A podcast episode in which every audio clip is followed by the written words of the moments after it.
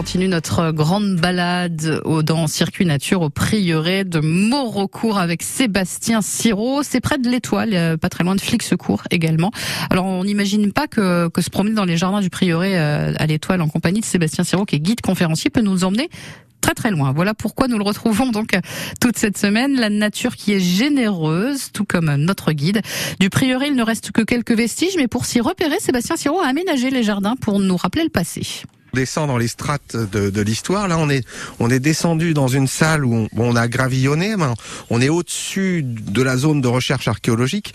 Alors, on, appelle cette salle la salle du trésor, mais on va dire que c'est c'est un terme générique. C'était probablement la sacristie. On est attenant à l'église. C'est probablement là qu'il y avait les, les, les, reliques que les dames de Morocco conservaient leurs reliques. Hein.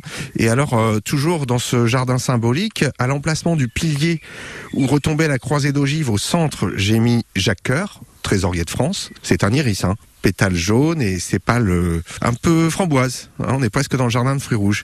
Et près de cette fenêtre là, euh, j'ai mis un iris qui s'appelle or et dentelle, bien sûr, pour évoquer l'orfèvrerie et les reliques. Alors c'est une fenêtre gothique flamboyant euh, avec des mouchettes. Hein, vous voyez, c'est ces parties qui évoquent comme des petites flammes. Euh, mais en fait, c'est un remontage. C'est une fenêtre tombée, retrouvée dans une zone archéologique. J'allais dire, c'est pas à la hauteur d'une fenêtre. Non, non, non. Là, c'est au ras du sol. Voilà, elle est remontée in situ. C'est une recomposition euh, des archéologues. Là, on a des couleurs euh, cuivrées. Dites-moi le, le, choix, Sébastien, le choix des iris, comment est-il euh, venu? Comment s'est-il fait? Est-ce qu'il y a une explication pour cet engouement ici pour, pour l'iris? Alors ça s'est fait en allant, comme disent les Picards. À, l'origine, j'avais monté un voyage d'études avec des élèves. On est allé à l'abbaye royale de Fontevraud, dont dépendait Maurecourt. On a passé une semaine en immersion dans le logis de l'abbesse, voilà, et on, on voulait créer un jardin d'inspiration médiévale. Alors, comme ils ont été parmi les premiers en France à le faire, euh, on s'est plongé dans l'ambiance et, on voulait savoir quelles fleurs on pourrait choisir évoquant le Moyen Âge. Ils nous ont évoqué trois fleurs, la rose, le lys et l'iris.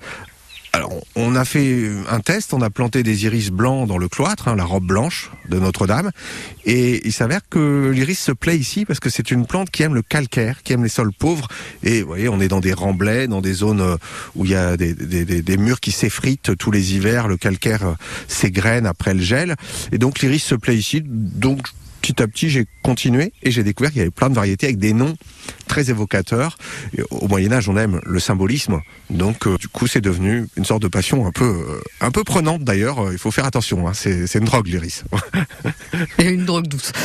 voilà, c'était Sébastien Siro, guide conférencier. On va le retrouver demain au prieuré de Maurecourt au micro d'Annick Bonhomme. Et pour le réécouter, vous pouvez le réécouter sur francebleu.fr. Il est 5h26. On va écouter Renault avec Miss Maggie.